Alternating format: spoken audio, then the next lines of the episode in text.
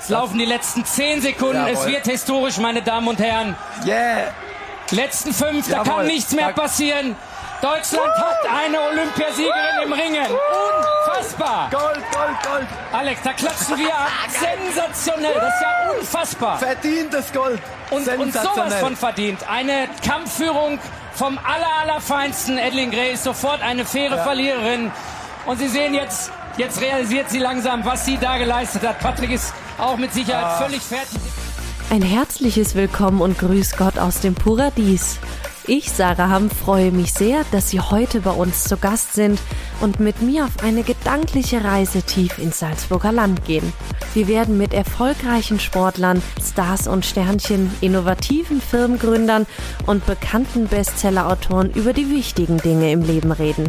Pur, authentisch und unverfälscht. Seien Sie mit mir Gast im Paradies. Michi, schön, dass wir wieder hier in geselliger Runde zusammensitzen. Also zu zweit. Gesellige Runde klingt jetzt. Mit dir ist ja eh immer gesellig. Ja, danke. Als Wir sind ja viele. Wir sind nicht viele, aber meine heutigen Widerspricht Podcast dein Chef nicht. Stimmt, falsch. das Entschuldigung. ist voll falsch. Ich habe den Podcast mit einigen mehreren Menschen mal wieder aufnehmen dürfen. Ja, ganz interessant und spannend. Ja, diesmal. wir sind nämlich wieder ein bisschen im Verzug, wir zwei. Ja, Also- aber nur ein kleines Stück. Nur ein kleines Stück und zwar nur ein paar Tage. Den Podcast habe ich nämlich schon aufgenommen, um den es geht und wir waren endlich mal wieder zu dritt. Und zwar sind wir ja, finde ich, kann man mittlerweile wirklich sagen, das Ressort der Olympiasieger. Wir hatten nämlich schon wieder eine Olympiasiegerin bei uns im Haus. Ja, und so viele Olympiamedaillen, Goldmedaillen hatte ich noch nie in den Hals. Ja, so langsam wird es schwer Jetzt um die Brust. Ja, jetzt gewöhne ich mich dran langsam. Ja, ich sag ja, Curling, wir zwei. Ja, wir haben zwei noch eine Curling. Chance. Ja, Man da- ist da noch nicht zu alt für Curling. Na, das, das hast du jetzt zugesagt. Aber du lehnst ja immer sehr weit raus. Beim letzten Mal auch, gell? Mhm. Irgendwann mach ich Ja. das. Ist halt in Leogang was schwer. Ja, wenn Paradies vielleicht eine gewisse Dimension erreicht hat, Ja, dann Ja, tust wir du eigene- mich sponsoren. können wir eine eigene Curling-Mannschaft Genau, bist du mein Kopfsponsor. das ist ja, Paradies. Das ja Wahnsinn. Genau, und zwar hat uns die Aline Rotter-Focken, unsere Olympiasiegerin im Ringen besucht. Und nicht nur sie, sondern das hat mich ganz besonders gefreut. Es war auch dabei unser deutscher Bundestrainer, der Herr Patrick Lois. Ja, und beide haben sich wahnsinnig gefreut, dass sie hier sein durften. Beide haben sich wahnsinnig gefreut, haben sich wahnsinnig über die Wertschätzung in unserem Hotel gefreut. Das haben sie wie oft betont. Und das ist ja groß das äh, richtig Schöne, wenn du merkst, dass Menschen, die du einlädst, eine große Freude an dem haben, dass sie diese Wertschätzung mal zurückbekommen für diese jahrelange Aufopferung und diese kleinen, seltenen Momente, wo sie bei Protest stehen können, wo sie an einem Wettbewerb teilnehmen dürfen. Ja, das ist natürlich schon äh, unglaublich schön, wenn sie die dann so freuen und äh, so voller Inbrunst und Enthusiasmus äh, äh, dann bei uns sitzen und äh, berichten, wie es aus ihrem Leben ist. Genau so ist es. Und ich muss hier ehrlich sagen, ich war jetzt auch kein Profi, was das Thema Ringen angeht. Muss ich ehrlich sagen, ich war ein bisschen geschockt und zwar, Mich hätte es auch ein bisschen gewundert, wenn du das auch noch wüsstest. es wäre jetzt eigentlich cool gewesen. Damit kann man Leute eigentlich cool aus der Reserve locken, wenn es so um Randsportarten geht und auf einmal kennt man jede Regel, kennt sich total aus. grad Das wäre cool. ist ja unglaublich schwierig. Gibt's ja römisch, griechisch, was auch immer. Das ist ja Genau, es gibt, glaube ich, römisch-griechisch, es gibt Freistil, was die Aline macht. Und ist alles olympisch oder ist nicht alles olympisch? Weißt du das? Nee. Also ich glaube, bei den Frauen ist es Freistil und bei den Männern griechisch-römisch. Weil ihr Mann kämpft im griechisch-römisch und ich bin mir jetzt aber, ich, äh, kein, also ich will mich Gottes Willen nicht aus dem Fenster lehnen, ich bin mir nicht sicher. Aber für mich ist ja das Interessante immer, es gibt Ringen und dann gibt's Judo. Und für mich sind die Unterschiede ja gar nicht einmal so klar in Wahrheit. Wird es große geben, ist selbstverständlich. Aber es ist ja, weil du vorher gesagt hast, ist eine Randsportart. Und jetzt sage ich Ringen bei Männern, ja, kann man nur eher vorstellen.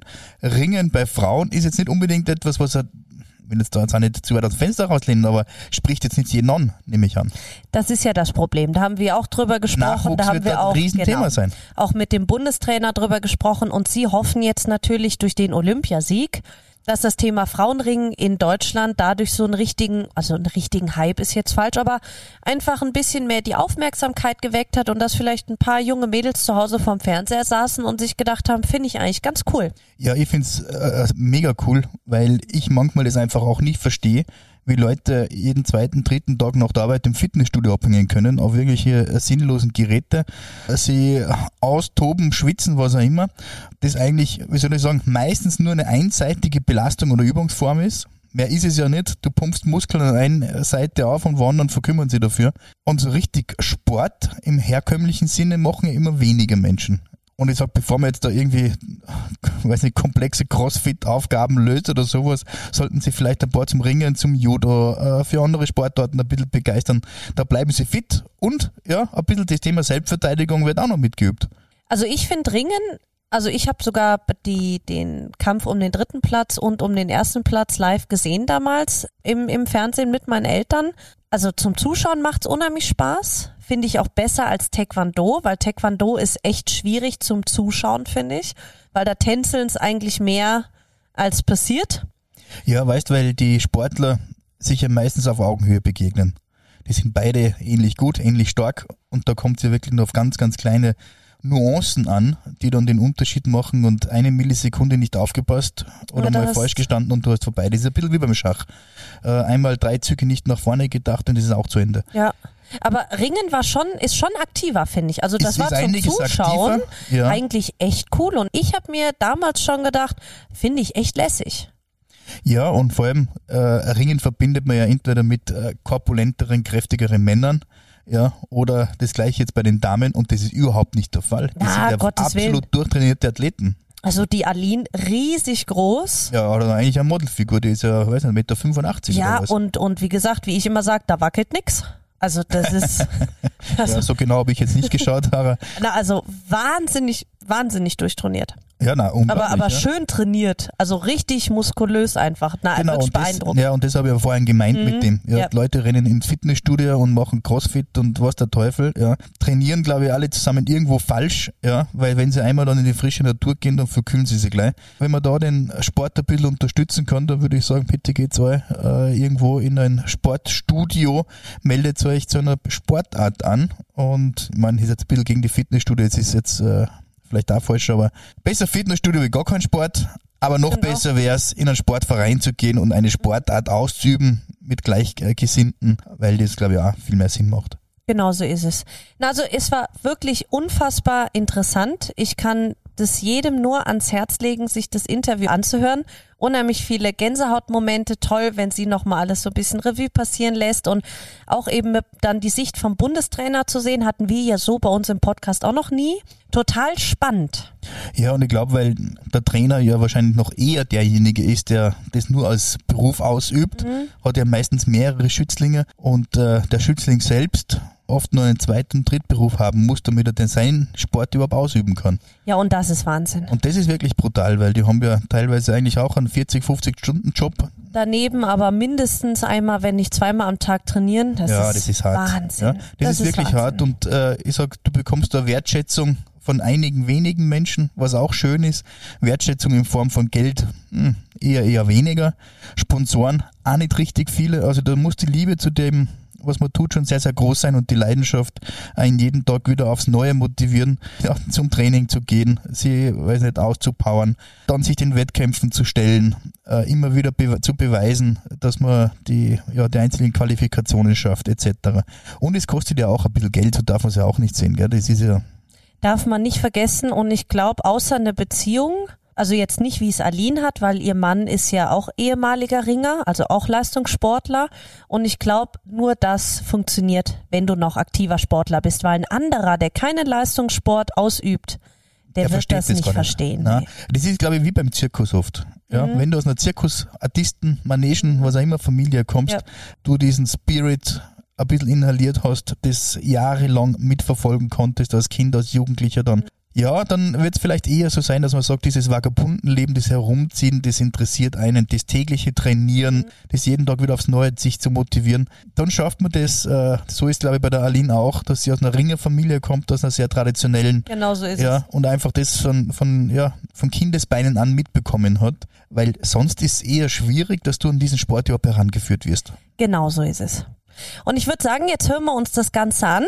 Ja, ich wünsche euch viel Spaß. Michi, vielen Dank. Und vielen wir Dank hören auch. uns beim nächsten Mal. Auf alle Fälle. Ciao. So, liebe Aline. Ja, es freut mich riesig, dass du heute bei uns zu Gast im Paradies bist. Geht es mit dem Kabelsalat? Es geht. Alles gut. Unsere zweite Olympiasiegerin aus Tokio, die Ricarda war ja ein paar Tage nach Tokio direkt bei uns. Da hat sie noch nichts von ihrem Sieg verarbeiten können. Jetzt ist bei dir dein Ringerfolg gegen die Adeline Gray, Amerikanerin, ein paar Wochen her, wo du 7 zu 3 gewonnen hast in Tokio. Hast es mittlerweile verarbeiten können oder ist immer noch irgendwie wie ein Traum? Ich dachte auch, so mit ein paar Wochen Abstand, äh, dass ich es wahrscheinlich verarbeitet habe, aber überhaupt nicht. Also ich glaube, da hat die Ricarda mir auch nicht viel voraus. Also irgendwie ähm, war jetzt auch so viel los und jetzt sind echt einige, es sind ja schon Monate ins Land gegangen, aber irgendwie ist dann auch ja von einem Termin zum nächsten und man redet ganz viel drüber, aber so richtig, richtig sacken lassen und ankommen, äh, das dauert irgendwie noch bei mir total lange, ich weiß auch nicht. Ja, vielleicht wenn du mal eine Woche oder zwei Wochen hast, wo du wirklich nichts hast, vielleicht geht's dann, weil du bist ja, wie du sagst, von einem Event zum nächsten, aber ist doch auch mal was Schönes, oder? Gerade als Ringerin bist ja vielleicht nicht dauernd so im Fokus gewesen und jetzt da mal komplett andere Welt ist doch auch mal schön gewesen, oder? Total. Also ich habe immer gedacht, boah, wenn man Olympiasieger wird, dann ist schon viel los. Aber dass es so sein würde, also das hätte ich nie und nimmer erwartet. Und gerade aus so einer Randsportart und dann irgendwie noch als Frau. Also das ist halt leider einfach so. Die Frauen stehen nicht immer so im Mittelpunkt im Sport. Und also ich hätte mir das nie träumen lassen und ich habe es sehr, sehr genossen. Am Ende muss ich sagen, war ich jetzt sehr, sehr platt und deswegen auch sehr dankbar für die erholsamen Tage hier. Aber ähm, ja, ganz andere Welt. Also ich bin froh, dass meine Karriere zu Ende ist, dass ich die Zeit jetzt hatte, das äh, auszunutzen. Stimmt, weil sonst wärst du jetzt wieder voll im Training. Ja, dann wäre ich schon wieder zweimal am Tag am Trainieren und äh, dann kann man das auch so nicht machen. Also so viel wie ich jetzt weg war, das hätte man nie und nimmer mit einem professionellen Trainingsalltag kombinieren können. Nimm uns noch mal ein bisschen mit. Kannst du dich überhaupt noch an den Kampf erinnern oder ist das irgendwie verschwommen? Ja, doch. Also komischerweise erinnere ich mich sehr genau. Das ist beim Ringen immer ganz lustig. Wenn ich einen richtig guten Kampf hatte, erinnere ich mich an gar nichts. Dann muss ich mir danach erstmal noch zehnmal das Video anschauen und mich erinnern, was überhaupt passiert ist.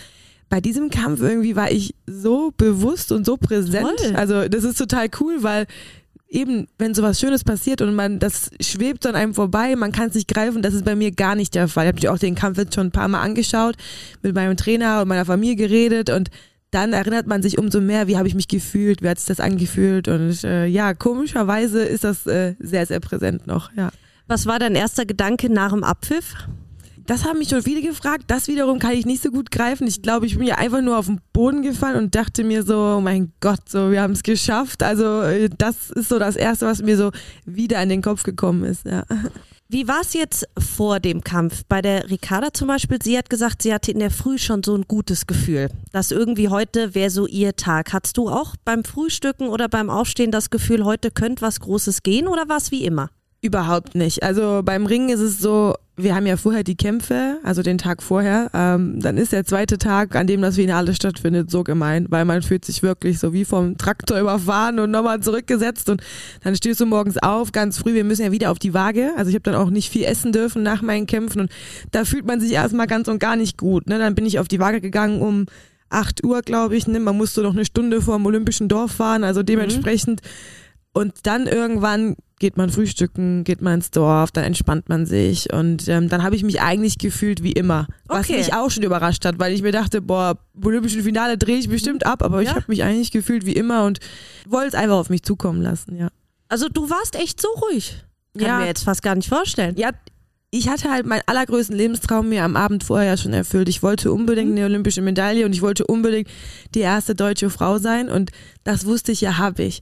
Und im Endeffekt dieses Finale gegen die Adeline Gray war so, über Jahre hinweg so ein bisschen mein, meine Traumvorstellung, mein Ihr Wunsch. kennt euch ja gut, seid befreundet, habe ich Genau, gelesen. wir haben immer so aus Spaß gesagt, boah, in Tokio, da treffen wir uns im Finale. Ach, wie toll. Sie hatte auch keine olympische Medaille, also sie ist ja jetzt zum sechsten Mal Weltmeisterin geworden, aber hatte keine olympische Medaille. Und wir haben beide gesagt, boah, wir treffen uns im Finale, dann haben wir beide eine und dann kommt es nur noch drauf an, wer welche gewinnt. Und allein das war für mich schon so filmreif, dass ich mir dachte, so, boah, wir können eigentlich gar nicht mehr verlieren. So natürlich ist ein verlorenes Finale schmerzhaft, aber im Endeffekt war ich, ich dachte mir so, ja, so angesichts des Ende meiner Karriere und mein Lebenstraum erfüllt, ähm, da konnte ich eigentlich nur ruhig sein und mich freuen, ja. Toll. Äh, Vielleicht auch ein Grund, warum du dann alles so bewusst wahrnehmen konntest, weil du eh schon, also der erste Druck ist vielleicht schon so abgefallen nach dem kleinen, also nach, ja, nach dem kleinen Finale, ja. Genau, also das war total so. Und es kam dann schon der Moment, auch so vorm Aufwärmen und so, wo dann auch alle gesagt haben, so, boah, jetzt, ne? Also wir sind hier nicht hingekommen, um Zweiter zu werden. Also man denkt dann ja schon so, ah, lehne ich mich ein bisschen zurück und entspanne mich. Dann kam schon mal kurz Nervosität, aber dann kam auch der Moment, wo ich mir dachte, so, nee, das ist mein erstes olympisches Finale, das ist mein letzter Kampf meines Lebens. Ich will das einfach nur genießen. Und ähm, das war, glaube ich, auch am Ende das, warum ich gewonnen habe, weil sie hat natürlich unglaublich Druck gehabt. Sie war die Favoritin. Man hat es auch ihr angemerkt, also ihre Körpersprache. Man sieht sich ja in diesem Callroom schon immer zehn Minuten lang vorher. Und ich habe richtig gemerkt, boah, okay, die ist richtig on fire. Und ich war auch nervös, aber ich habe mich einfach nur gefreut. Und ich glaube, das war so ein bisschen der Schlüssel äh, zum Erfolg. Ja. Toll. Ich habe ja gesehen und auch von einigen jetzt gehört, es waren ja keine Zuschauer da, aber ihr habt im deutschen Team so einen unheimlich engen Zusammenhalt gehabt. Und wenn dann die Sportler mit der Medaille kamen, dass ihr da ja wie so eine Begrüßungszeremonie irgendwie hattet. Haben sie für dich sich auch aufgestellt oder was war, wie du da ankamst dann im Deutschen Haus? Ja, das war bei mir auch. Und bei mir war es ja noch außergewöhnlich, weil es war ja um zwei Uhr nachts. Ich habe so lange gebraucht mit der Dopingkontrolle und allem drum und dran. Dann wieder der Transfer zurück von der Halle eben war fast eine Stunde. Und es war so spät, ich habe gar keinen mehr erwartet. Ich dachte mir, bestimmt machen sie es am nächsten Tag. Und dann standen da so viele Leute. Och, und wie toll. Es war dann noch die Christine Pudenz, die dann noch Silber geholt hat, die hat am selben, die kam auch nur eine halbe Stunde vor mir. Und da war so eine doppelte ähm, Ja. Fete irgendwie. Klar, unsere Ringerjungs, die waren alle im Bett, die haben sich geärgert, weil die mussten am selben Tag, am nächsten ja. Tag ringen. Aber ja, das restliche Team war halt da und es war so schön. Also es war wirklich, ähm, ja, es hat nichts gefehlt. Und das Lustige ist auch, den ersten Goldempfang von Ricarda Funk, das weiß ich noch, da war ich auch unten. Ach, wie schön. Und ich bin, weißt du, ich bin zu ihr hin, ich so, darf ich bitte deine Medaille einmal anfassen? Ich will sie sehen. Und Wahnsinn. Und fünf Tage später irgendwie, ja, hatte ich dann selber so eine. Das war so, ah, so magisch auch irgendwie und Ja. so schön. Ja. Ja, sie hat auch gesagt, sie war richtig zu Tränen gerührt, weil sie auch damit gar nicht gerechnet hatte. Und dass da eben so ein Ja. enger Zusammenhalt zwischen allen Sportlern und wurscht jetzt welche Sportart, total schön. Also Ja. das hat es dann vielleicht ein bisschen aufgefangen, dass die Zuschauer, dass die Familie nicht mit sein konnte. Ja, also mich haben auch ganz viele gefragt, wie schlimm war das ohne Zuschauer? Und ich muss sagen, am Anfang war es schlimm für mich, weil dieser Gedanke, dass da niemand ist, meine Familie ist immer mit mir mitgereist, ähm, dachte ich auch so, oh, das wird ganz komisch, ne? Und in einem Land wie Japan, wo Frauenring groß ist, ohne Zuschauer, es wird so blöd.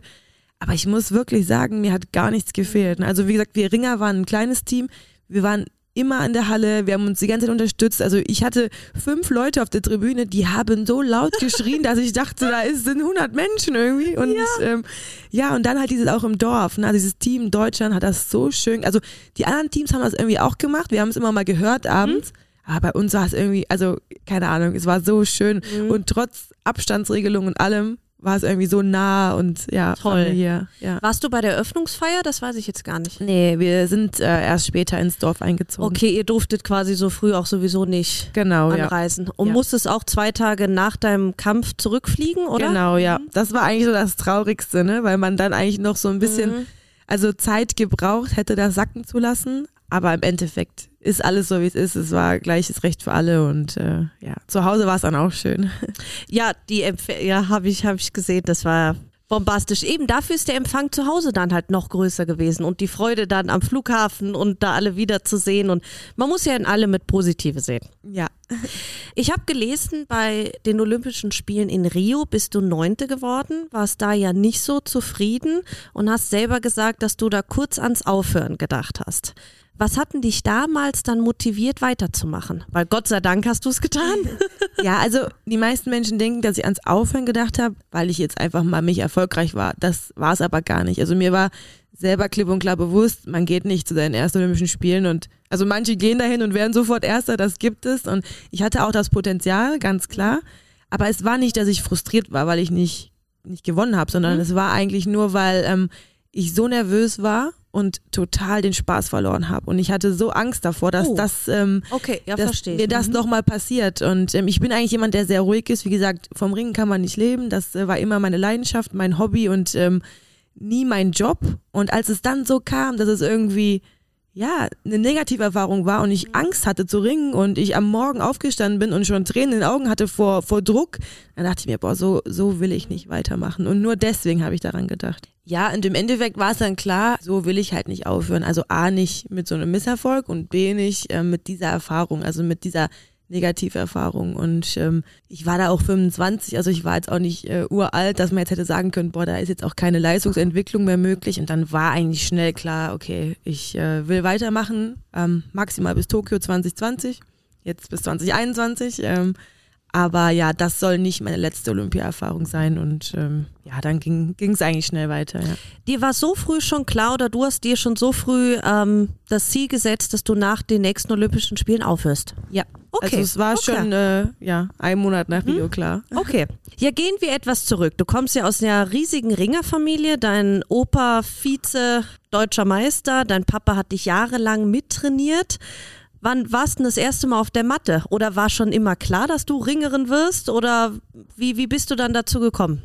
Also das erste Mal auf der Matte, glaube ich, war ich ähm, vielleicht mit einem Monat oder so. Also mein Vater hat immer gesagt, boah, die Babys müssen direkt auf die Matte, dann werden die immun gegen äh, alle möglichen äh, Infektionen und Bakterien.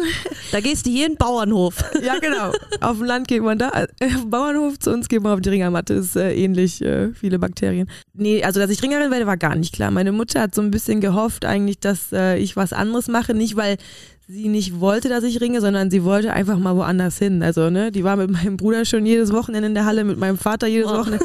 Dann hatte sie sich ein bisschen so eine Outdoor-Sportart irgendwie erhofft, also immer so Leichtathletik oder so, vielleicht irgendwas draußen.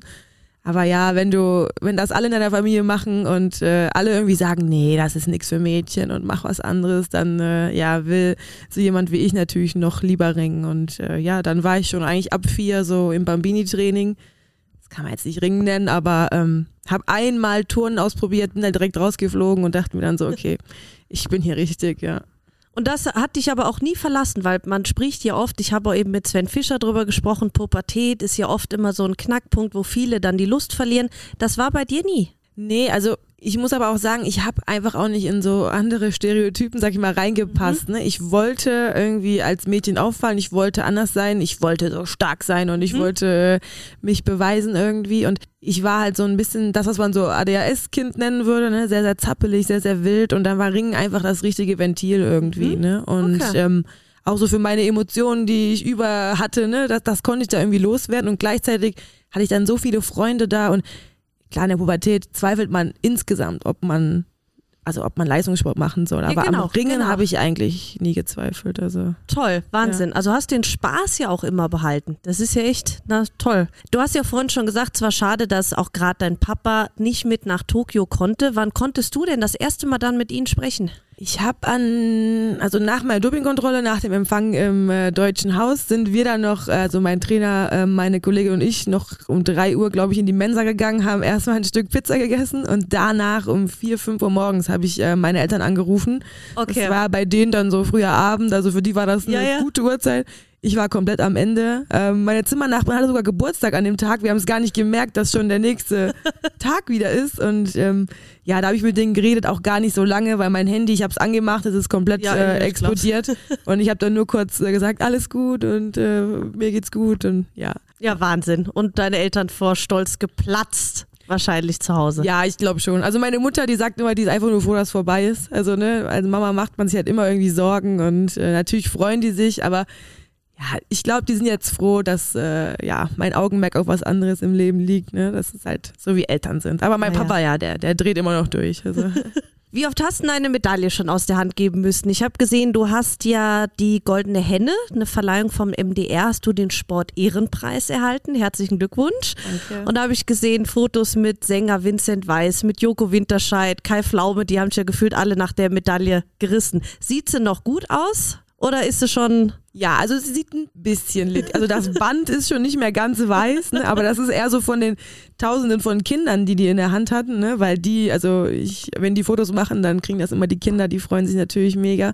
Ähm, die eine oder andere kleine Schramme ist auch schon drinne, aber äh, ich pflege die sehr gut. Mein Mann, der reißt mir die immer aus der Hand, wenn ich die irgendwo, damit die bloß nicht leidet. Aber ja, die, also ich habe mal so hochgerechnet, also es sind über 2000 Menschen, die sie jetzt schon in der Hand. Also es ist ein kleiner Corona-Hotspot. Ich muss Wollte die immer sagen. Corona-Spreader. Ja, ich muss die immer desinfizieren. Aber da sieht man mal, was das für eine Anziehungskraft hat, was das für was Besonderes ist, wenn man da so eine Goldmedaille in der Hand hat. Es war Wahnsinn, wie eben die Ricarda ein paar Tage später da war. Bei uns auch die Chefs und ich, wenn du die dann das erste Mal in der Hand hast, das ist ja, Ja, das, das was geht die uns für ja ein Gewicht so. hat, so eine Medaille, das ist ja Wahnsinn. Also Ja. das ist, kann man sich ja vorher gar nicht vorstellen. Das ist, Aber es geht uns ja auch so, wie gesagt, also als die Ricarda ins Dorf kam mit der ersten Goldmedaille, wir sind alle, glaube ich, das komplette Ringerteam so hin, paralysiert, dürfen wir die einmal anfassen, dürfen wir die einmal sehen und Ja. äh, also ja, irgendwie, Wahnsinn. man weiß halt, was das bedeutet, ne, so eine zu gewinnen irgendwie, also das kann man mit Geld halt irgendwie auch nicht aufwiegen, ja. Glaubst du, dass dein Sieg generell, wenn wir jetzt beim Ringensport bleiben, vielleicht für die Zukunft mehr Interesse gerade bei Mädels irgendwie geweckt hat oder hast du die Sorge, dass vielleicht verpufft? Also, ob es jetzt Interesse weckt, das wage ich so ein bisschen zu bezweifeln. Ich glaube, dass es vielleicht bei der einen oder anderen einfach mal das also Wissen erweitert, dass es diese Sportart gibt für Frauen und ähm, vielleicht auch die eine oder andere Hemmung nimmt, also von den ähm, von den Eltern auch, ne, wenn die Kinder sagen, oh, wir wollen mal was Neues, wir wollen mal sowas ausprobieren, dann sind es oft die Eltern, die einfach besorgt sind, gerade jetzt auch in Corona-Zeiten, eine Vollkontaktsportart ist natürlich auch ja ein bisschen schwieriger zu betrachten als Obwohl, da darf ich Fußball auch nicht spielen. Nee, das nicht. Aber es ist halt einfach was, was man nicht kennt. Ne? Also es ist einfach ein bisschen fremder und man hat dann so irgendwie falsche Vorurteile. Das haben halt viele und das hoffe ich halt, dass ich damit so aufräumen kann. Ich glaube nicht, dass jetzt ultra viele Menschen sagen, boah, das ist jetzt die schönste Sportart und die mache ich jetzt. Aber ich hoffe, dass es mehr Leute oder mehr Frauen und Mädels jetzt wissen, boah, das gibt es und das ist cool. Und ähm, ja, also diese ganzen negativen Vorurteile, dass die so ein bisschen ähm, ausgeräumt werden können, ja. Hast du jetzt auch ein paar Termine gehabt bei, ähm, weiß ich nicht, Ringervereinen oder sowas, du so ein bisschen auch für die Kinder, für den Nachwuchs irgendwie, da bist du ja jetzt so eine Sagengestalt irgendwie, gerade für die kleinen Kinder, die Olympiasiegerin. Hattest du da schon ein paar Termine oder hast du das vor in Zukunft? Es waren jede Menge Anfragen. Also ich habe es tatsächlich noch nicht mal in meinem Heimatverein geschafft, vorbeizuschauen. Also bei meiner Oh. Gruppe von meinem Papa, die Mädels, die drehen fast durch. Ähm, ich war mal kurz eben jetzt äh, in Triberg bei meinem Mann, bei den Kids und ähm, schick zu allen möglichen Turnieren so Videobotschaften. Na schön, ähm, super. Mhm. Aber das habe ich auf jeden Fall vor, aber das hat einfach jetzt noch gar nicht geklappt. Ne? Das sind halt alles Termine, die sind am Wochenende, da war ich dann immer irgendwie unterwegs und ähm, das ist ja auch schön am Ring. Wir sind keine Fußballer. Ich bin nicht ähm, hunderte Meter im Stadion von denen entfernt. Wenn ich in der Halle bin, dann kommt jeder zu dir und kann jeder mit dir ein Bild machen und das mache ich dann auch. Also nur, es hat jetzt einfach noch nicht gereicht. Von der Zeit. Okay, okay, ja, hast ja doch Zeit. du hast ja gesagt, dass du während Corona Glück hattest, dass du mit deinem Mann, Jan Rotter, ebenfalls äh, Ringer, trainieren konntest. Ja, jetzt wir als Laien können uns das irgendwie nicht vorstellen. Habt ihr da eine Matte im Keller oder wie sieht das aus? Schatz, irgendwie, ich bin sauer, geh mal ein bisschen Ring üben. ähm, nehmen uns da doch mal ein bisschen mit. Wie hat das dann, wie hat das funktioniert und wie wichtig war das für die Vorbereitung für Olympia? Also wir haben keine Matte im Keller, wir haben aber einen riesen Kraftraum, weil mein Schwiegervater ist äh, so ein Bodybuilder-Freak schon immer gewesen. Ähm, das heißt, da habe ich eh schon immer mein Krafttraining und so Okay. machen können. Äh, meine Schwiegermutter hat ein Gymnastikstudio, was natürlich auch im Lockdown schließen musste. Und ähm, wir haben uns dann so in der Nacht- und Nebelaktion, so einen Tag bevor in Deutschland diese ganzen äh, strikten Maßnahmen, haben wir gesagt, sollen wir uns eigentlich eine Matte aus der Halle holen, weil in die Halle dürfen wir auch nicht. Und dann ja, sind wir mit vier Mann äh, mit einem Bus noch hin und her gefahren, haben Ah, die dann in dem cool. Studio ausgelegt, hat gar nicht richtig reingepasst, aber irgendwie hat's gereicht und wir dachten, jetzt machen wir zwei, drei Wochen und dann ist alles wieder gut. Aber am Ende waren wir drei Monate ähm, fast jeden Tag auf der Matte und ja, es ist schon auch ein bisschen schwieriger mit dem Mann. Also er hat es super gemacht und der war auch so motiviert und er hat auch nie gemeckert und er hat sich so eingestellt auf mich. Aber ich war so motzig manchmal, ne? Also so ohne Trainer und ohne Gruppe und auch immer nur so im Kreis laufen, irgendwie im Training spielen wir auch mal was oder ne, man hat einfach auch so andere Reize irgendwie. Also es war schon heavy, so jeden Tag und er ist natürlich einfach stark, er ringt griechisch römisch, also die andere Stilart, da muss man sich auch erstmal eingrooven. Aber im Endeffekt, ähm, ich glaube nicht, dass ich deswegen Olympiasieger geworden bin, aber ich glaube, dass ähm, ich dadurch sehr viel gewonnen habe. Weil als wir dann wieder eingestiegen sind, ich war überhaupt nicht aus dem Training. Also ich konnte eigentlich nahtlos weitermachen und äh, hatte eher das Gefühl, körperlich noch ähm, ja, dazu gewonnen zu haben, ja. Ja, erklär uns mal kurz, falls man sowas kurz erklären kann. Ich weiß es echt nicht. Was ist da so der größte Unterschied zwischen Freistil, was du machst, und griechisch-römisch? Also beim griechisch-römischen Stil darf man ja nur oberhalb der Mhm. Gürtellinie ähm, Griffe ansetzen. Man darf die Beine gar nicht anfassen und ähm, dadurch ist allein die Kampfposition sehr, sehr aufrecht. Mhm. Man versucht über so Hebel und Würfe, die aus dem Stand in den Boden zu bekommen. Ist sehr schwierig. Da passieren nicht ganz so viele Techniken. Freistil ist viel dynamischer, weil wir ja viel mehr Angriffsfläche haben und es geht fast alles über die Beine. Und ich bin auch 100% Freischieler. Also ne, ich Okay. äh, mache alle meine Angriffe über die Beine. Er steht dann eher so ein bisschen gerader. Auch allein, ähm, ja, die, die, die, der, die Statur und die, die Muskulatur ist eine ganz andere bei ihm. Ne? Also sein Oberkörper ist super stark, die Beine sind da ja auch, aber ne, anders als bei uns. Und ich stehe zum Beispiel ganz tief, weil ich auf meine Beine auffalle. Er steht ganz gerade und dann scheppert man einfach auch mal blöd so gegeneinander. Das passiert dann einfach nicht, wenn beide ähm, Ja, ja, sicher. gleich ringen. Ja. Aber hast sicher auch einiges von lernen können. Ja, voll. Also wir haben das auch schon vorher mal gemacht, dass ich mit ihm ein, zwei Mal die Woche so ein bisschen was aus der Stilart mitnehme, einfach weil in meiner Gewichtsklasse das Ringen auch äh, sehr, sehr physisch ist und oftmals auch ähm, ja so ein bisschen griechisch-römisch mäßig. Ähm, ja, aber es war einfach auch, ja, es ist hart. Also mit, nur mit einem Mann alleine ist es auch manchmal hart. Aber es war super, ja. Was war dein erster Gedanke, als bekannt wurde, dass Olympia 2020 nicht stattfindet?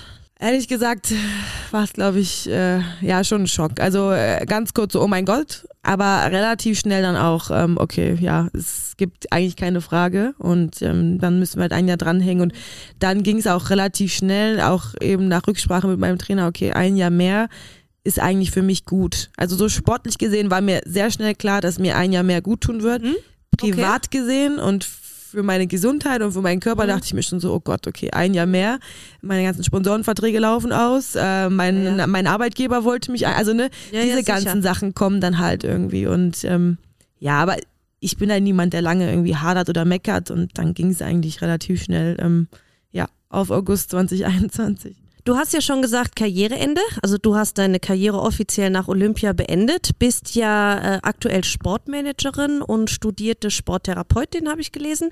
Wie geht's denn jetzt für dich beruflich weiter? Interessiert dich so die Trainerkarriere ein bisschen oder möchtest du eigentlich nichts mit Trainer machen? Ähm, doch, interessiert mich auch. Ich fange jetzt ab Januar beim Deutschen Ringerbund an, ähm, als Leistungssportreferentin. Das ist jetzt eher was sehr, sehr Theoretisches. Ähm, Da geht es um sehr viel Büroarbeit und Anträge und Gelder Okay. und so weiter.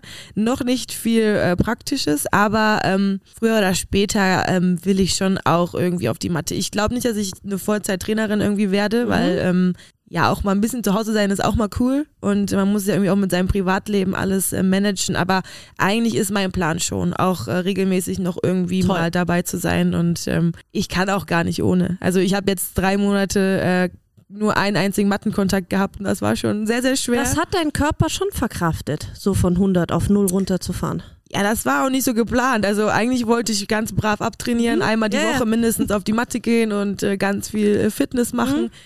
Zwischendurch ging gar nichts mehr. Jetzt bin ich wirklich so, dass ich vier, fünf Mal die Woche äh, Sport Mhm. mache. Ich bin nicht auf der Matte, aber ähm, ja, trainiere ab, würde ich sagen. Nicht perfekt, aber Also auf den Berg kamst du noch. auf den Berg kam ich noch, aber es war schon schwer. Also ich habe schon gemerkt, also das ist erschreckend irgendwie, ne? wenn man von der Form seines Lebens irgendwie, ähm, also jetzt irgendwie mit zehn Klimmzügen so zu kämpfen hat. Ja. Ne? Das ist schon irgendwie bitter. Aber irgendwie ist auch okay. Also ich muss sagen, es nervt, aber es ist jetzt auch nicht so schlimm, dass Okay. ich sagen würde, okay, ich äh, gebe jetzt wieder Gas. Also nee.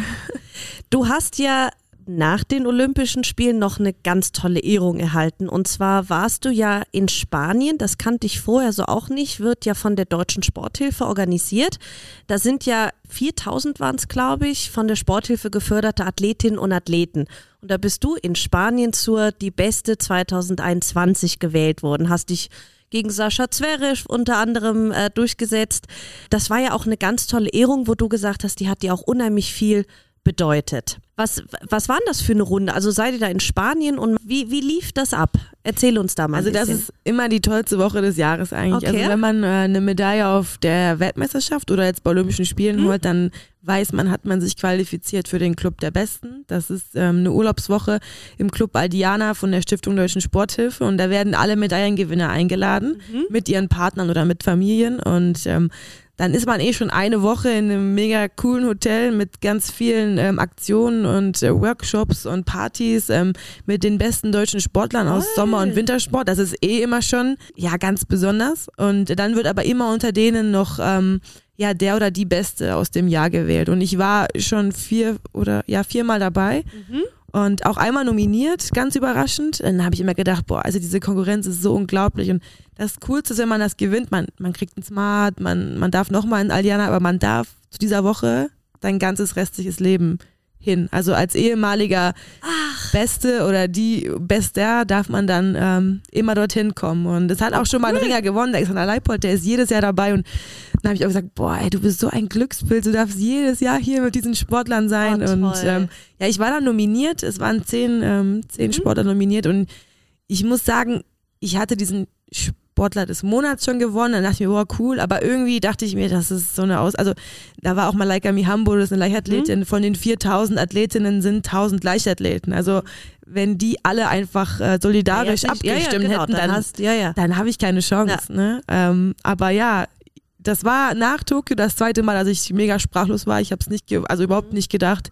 Ich dachte schon, dass ich keine schlechten Chancen habe, aber ähm, und äh, da bin ich immer noch irgendwie fix und fertig, weil einfach äh, diese ganzen materiellen Preisen das eine, aber da jetzt wieder zu wissen, dass ich da jetzt dabei sein darf, auch nächstes Jahr und danach, Toll. also das ist eigentlich das äh, Coolste daran, ja. Aber da sieht man mal wieder auch, was wir gesagt haben bei Olympia, der Zusammenhalt zwischen den deutschen Sportlern an sich, der ist ja dann echt gut, weil wie du sagst, die hätten ja alle einfach, äh, weißt du, für ihre Leichtathletik stimmen können und das war dann schon Ja, total. Also sehr fair. das muss man, ja, also irgendwie, die erkennen halt so Leistung auch an. Ne? Und genau. andererseits ist es auch, glaube ich, einfach was, ähm, wenn man sich auch ein bisschen kennt und äh, wenn man einen auch ein bisschen mag, dann Mhm. glaube ich, ist es auch einfach eine ähm, Sympathiesache. Und äh, wir Ringer hatten es auch nicht so schlecht, oder ich als Ringerin, weil äh, es war kein anderer Judoka, es war kein Mhm. Taekwondoka, kein Boxer und das ist halt auch so ein ungeschriebenes Gesetz. Also wir Kampfsportler, wir halten da dann irgendwie auch zusammen. Mhm. Trotzdem ist natürlich unsere Gruppe einfach viel kleiner ähm, als zum Beispiel auch Wassersport oder so. Ja, ne? ja, und deswegen, ähm, ja, also mega Ja, und cool. fürs Ringen war ja sowieso, wie auch für, fürs Kanu, generell super Olympische Spiele. ja, Also das muss man ja auch mal sagen, ihr als Team, ja. drei, drei Medaillen, zwei bronzene und deine goldene, na und Ja. noch eine silberne. Nee, Oder? Nee, genau, die zwei Bronzen und die goldene war ja generell für den Ringsport ja. tolle Olympische Also Spiele. sieben Starter, drei Medaillen, also das, das, ist äh, muss man ja auch erstmal schaffen. ja schon ganz gut gelaufen auf jeden Fall. Ja, vielen Dank dir. Du bist ja nicht die Einzige, die heute zu Gast ist, sondern unser Bundestrainer und dein Trainer, der liebe Patrick Loes, ist ja auch bei uns zu Gast. Ich hatte vorher gefragt, ob man jetzt Lös sagt oder Loes, weil in Interviews hört man immer beides und da weiß man nie so genau. Schön, dass du heute bei uns bist. Vielen Dank. Ich hoffe, du hattest auch ein paar schöne Tage bei uns hier im wunderschönen Leogang, aber ich habe schon gehört, ihr habt einiges unternommen. Du bist ehemaliger Ringer und bist seit 2014 Bundestrainer der deutschen Ringerdamen im Freistil. Wie hast du denn diese historischen Olympischen Spiele erlebt? Ja, also das war äh, ein ganz äh, besondere Spiele für uns, auch im Vorfeld, wie das ähm, ganze Vorbereitung war. Und äh, das sind Momente dort, die wir erlebt haben, die ich glaube ich für uns beide immer im Gedächtnis bleiben werden. Also, Ja, da gibt's ja das berühmte Foto, du singst auf die, auf die Knie nach dem Abpfiff, schaust du ungläubig und du streckst schon die Faust in die Luft und warst dir schon zu 100 Prozent sicher. Wann war denn für dich klar bei dem Kampf, das lässt sie sich nicht mehr nehmen? also im Kampf habe ich eigentlich bis zur letzten Sekunde ein bisschen gezittert, weil sie am Ende ein bisschen... Ähm, Trotz des ich mal, Vorsprungs. Ja, aber sie hat ein bisschen dann, ge, äh, sagen wir, ihr wurde bewusst, dass jetzt Gold greifbar ist und sie hat eigentlich ein bisschen nachgelassen und, Oh, und oh. der, der Amerikanerin nochmal Luft gelassen. Da, da wurde ich ein bisschen unruhig. Vor dem Kampf waren wir eigentlich relativ entspannt und waren uns sicher, was wir machen wollen. Mhm. Äh, aber trotzdem, man kann es ja vorher nie wissen. Also, aber wir waren selbstbewusst vorher. Das kann man schon Ja. sagen, oder? Ja, wir haben schon gehört, ähm, Aline war ruhig, auch vorher. Also das war jetzt nicht so total die, also so Nervenbündel oder so, wie das viele ja vor einem olympischen Finale vielleicht sind. Warst du auch ruhig oder warst du schon total nervös? Nee, ich war eigentlich ruhig vor dem ganzen Olympia und wir hatten das schon öfters durchgemacht, äh, also solche Großereignisse. Wir waren auch zusammen in Rio und ich denke, da hat man auch das eine oder andere an Erfahrung mitgenommen und ähm, ich sage mir halt immer vorher, die Arbeit ist vorher gemacht, ja, und dort ähm, müssen wir eigentlich nur noch ein, eine schöne Zeit haben und ähm, ja, der, der Druck und die Anspannung kommt von alleine. Ihr seid ja locker gewesen. das habe ich von anderen Sportlern aber jetzt an. Ja, ist ja, ist ja super. Inwieweit war es denn aus Trainersicht schwierig, wie eben kam, Tokio wird verschoben um ein Jahr. Man muss jetzt komplett neuen Trainingsplan aufstellen. Man weiß überhaupt nicht mit Corona, wie kann man trainieren, kann man überhaupt trainieren. Muss ja gerade für die Trainer eine unheimlich schwierige Situation gewesen sein. Wie bist du damit umgegangen? Wie habt ihr dann bei euch alles umgestellt? Ja, auf jeden Fall. Wir sind ja als Trainer immer am Planen und immer am Durchorganisieren und Strukturieren und das wirft uns halt aufs, aus der Bahn. Man lernt eigentlich aus der Zeit auch, dass man ein Stück weit flexibler sein muss und äh, auf Umstände dann einfach äh, flexibler reagieren. Aber das Schlimmste war eigentlich dann ähm, zu denken, weil äh, es betrifft ja in erster Linie die Sportler. Wie hält man die Sportler jetzt äh, an der Stange? Ne? Wie kann man die jetzt von dem Ziel Sie hatte Olympia, das war dann noch fast anderthalb Jahre nochmal hin. Die anderen Sportler hatten noch eine Quali. Wie hält man die bei Laune? Ähm, also das war ganz schwierig. Was glaubst du generell, wenn wir jetzt nochmal zum Ringsport an sich kommen? Weil jetzt haben wir ja die Chance, das auch, auch vielen tausenden Leuten näher zu bringen. Warum glaubst du, ist das denn für Mädchen in Deutschland? Weil in anderen Ländern, auch in anderen europäischen Ländern, hat Ring ja einen ganz anderen Stellenwert als bei uns, muss man ja sagen. Warum ist das gerade bei Mädchen vielleicht nicht so populär? Ähm, zum einen ist Ringen generell eine Randsportart, also ganz allgemein. Zum zweiten äh, Kampfsportart auch bei, bei Frauen erstmal oder bei vielen Eltern ist da erstmal eine Distanz da. Und das zweite, da müssen wir, glaube ich, uns selber ein bisschen an die Nase fassen. Äh, man muss als Verband, glaube ich, auch jetzt äh, ein bisschen rauskommen. Und da hat mhm. man jetzt auch eine Aline Focken und wir haben auch, aber auch andere Athletinnen, die schon internationale Medaille haben, die, glaube ich, diese Sportart ähm, auch für junge Mädels ganz äh, ähm, nach außen tragen können. Ich glaube, das ist ein Punkt, wo wir selber tätig werden können. Aber warum hast du dich denn damals ins Ringen verliebt? Was macht denn für dich den Ringsport so besonders, dass du ja auch dabei geblieben bist? Als Trainer ziemlich jung auch bist du ähm, zum, zum Trainerberuf gewechselt. Muss ja für dich irgendwas Besonderes sein. Also es ist eine Einzelsportart, aber man hat immer so das Gefühl, dass man ein Team hat. Mhm. Das war immer schön. Also ringen kann man auch nur mit einem Partner. Und wenn man weiterkommen will, ist das auch nicht immer kämpfen gegen einen Partner, sondern mit einem Partner. Also das, das, das ist schon eine sehr verbundene Sportart.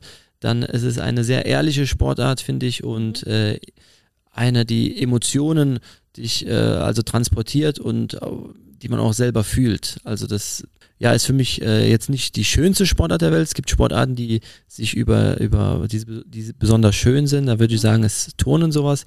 Aber für mich ist es so eine, eben eine der emotionalsten. Also man muss mhm. viel, viel investieren und man bekommt auf der Matte auch viel zurück, auch wenn man dort alleine ist, aber man hat immer dieses Team hinter sich. Ja, wie oft habt ihr vor den Olympischen Spielen trainiert? Wie sah da der Trainingsplan in der Woche aus?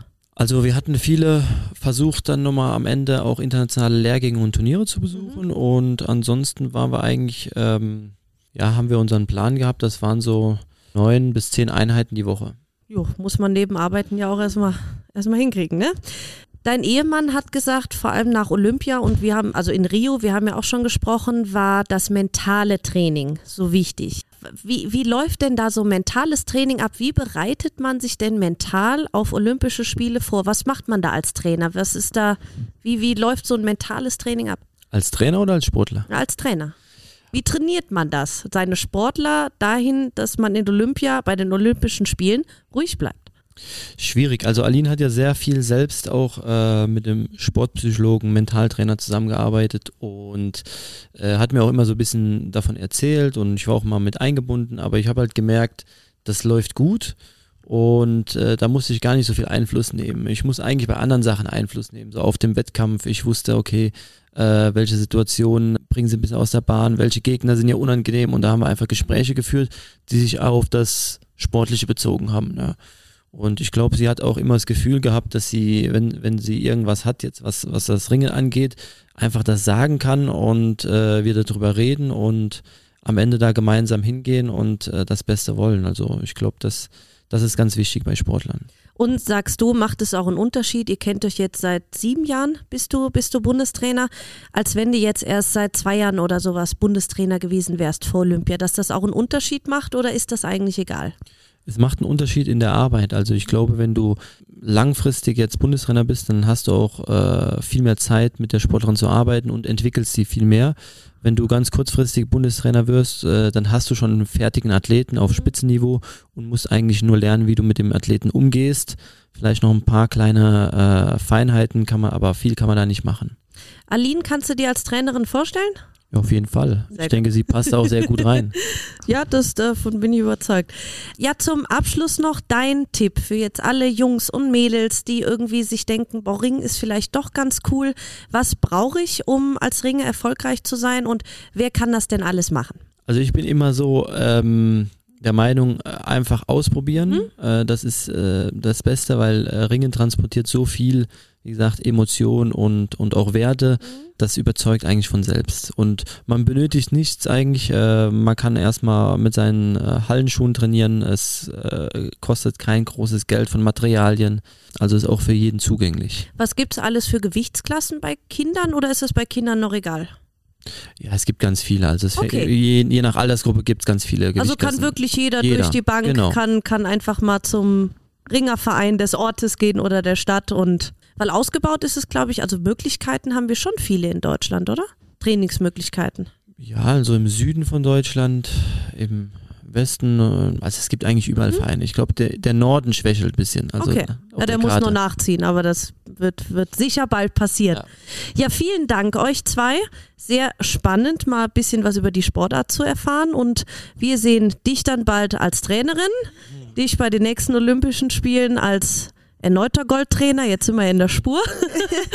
Und ja, ich wünsche eine gute Heimreise. Vielen Dank. Dankeschön. Danke.